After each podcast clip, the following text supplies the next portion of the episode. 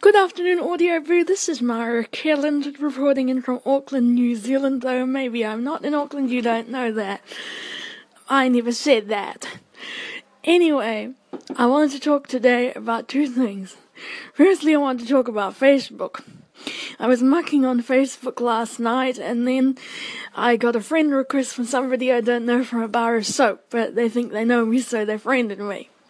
I was looking on Facebook today and I was looking at all the people I supposedly know, and some of them I know of. It's amazing. I think six degrees of separation is being reestablished in the global village. Second thing I wanted to talk about was BlindSquare.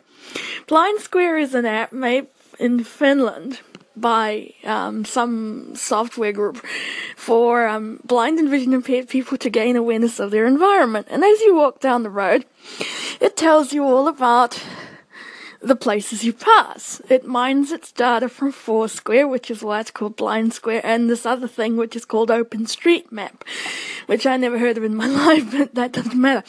Anyway, it's really accurate and really useful. So I just wanted to give a big shout out to BlindSquare developers for making this app. That is so cool and so useful and talks so nicely. I finally figured out how to change the voice, by the way. But that's beside the point. It took a little bit of time and I had to read the manual to find that out. But nonetheless, that's all I have to say for today.